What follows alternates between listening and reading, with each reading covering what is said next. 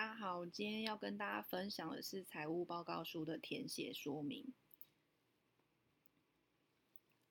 我们财报啊，跟财力证明是我们同仁招揽的阻力还是助力呢？分享一个案例，呃，讲他是投保我们公司的伤害险，然后保额是三百万，那他现在呢，同业加我们的同算是两千七百万。这被保人呢，他三十四岁，然后是内勤景观设计，KYC 勾的年收是一百二十六万以上的集聚。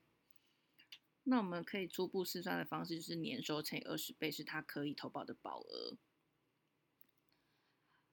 那第一个回合呢，我们就下照会请他补财务报告书。那他财报内容写的是他年收有一百三十九万，然后利息收入是两百万。那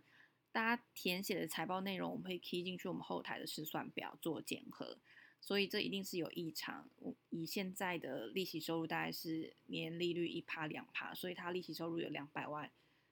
就是被我们检核出来有异常，所以要请他再进一步的提供财力证明来举证。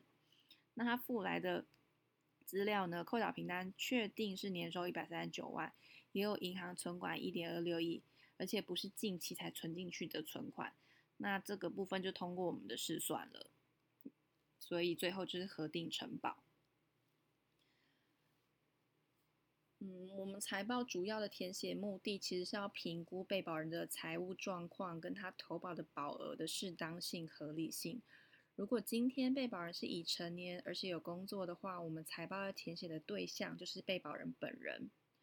如果今天被保人是未成年或者是学生，那这个时候财报要填写的主要经济者就是被保人的父或是母或是法代的财务状况。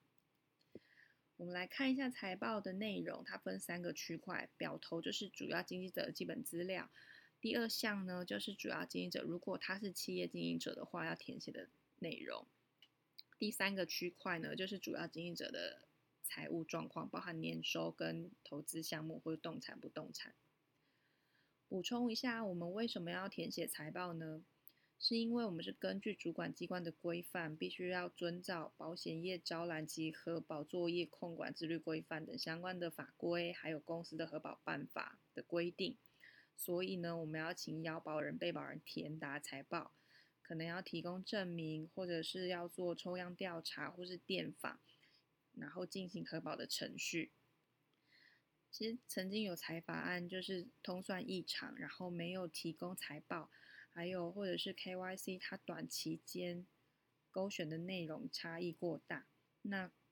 那个保险同业没有建立检核的机制，所以它被裁罚。所以如何如果符合一定金额以上的高额件或是异常件呢？其实主管机关对我们的规范是，我们要落实查证这个内容是不是合理而且可信，去评估它的保额跟保费的相当的相呃相当性。那核保人员其实会依前端提供的资料，然后并且同时依据我们的法规、通报、核保规则或是作业准则，或是我们被授权的额度等规范，来进行案件适合度的评估。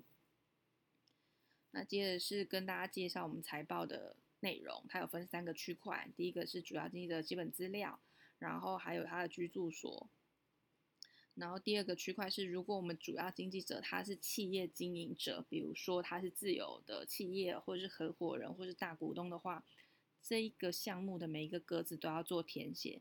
反之，要提醒大家是，如果他不是企业经营者，也不是合伙人，也不是大股东，这一题拜托都不要填。然后第三个财报的区块是财务状况，它的组成的内容有年收、动产跟投资项目，还有不动产，还有负债。这边财报的左边呢，它的薪资年收指的是工作相关的收入，也就是说年度我们要进行所得税申报的时候，那个给付的总额。这边的薪资收入，简单来说，它的记忆点应该。换个方式讲，就是正财的意思。然后财报的右边是动产跟投资项目，比如说银行存款啊、定存啊、活存啊、股票啊、基金啊相关的投资项目都可以写在这边。然后接下来财报的中间这边是评估不动产的部分，它有分出租或是自用的部分，地址要勾选或者是用填写的，然后旁边的屋龄啊、平数啊、市价的部分都要填写，不要空白，然后可以依据实价登录来做客观的填报。下方是负债的部分，如果没有负债也可以写上是零。那财报填写的内容如果有异常的话，其实会进一步提请客户提供证明。我们财报的试算会有个简单的勾稽，举个例子，诶。财报的左边是利息收入的部分，它会跟右边的银行存款做一个比例的勾稽。现在的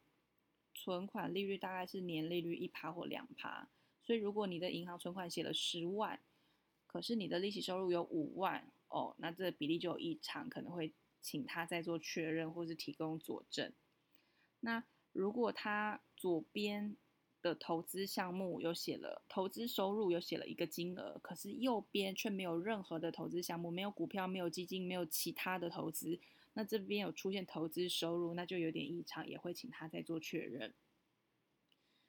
每一个财报的栏位都会互相有一些简单的逻辑或者是联动的勾稽，再要提醒大家做注意。然后接下来呢，是提供我们最常见的财力证明的范本，也就是薪资年收正财的部分。那这个佐证呢，要提供有几个重点要让核保人员看到。申报人他的名字，然后给付所得的年月，然后扣呃扣缴的税额啊，或者是给付总额，这些就是可以佐证你薪资年收的地方。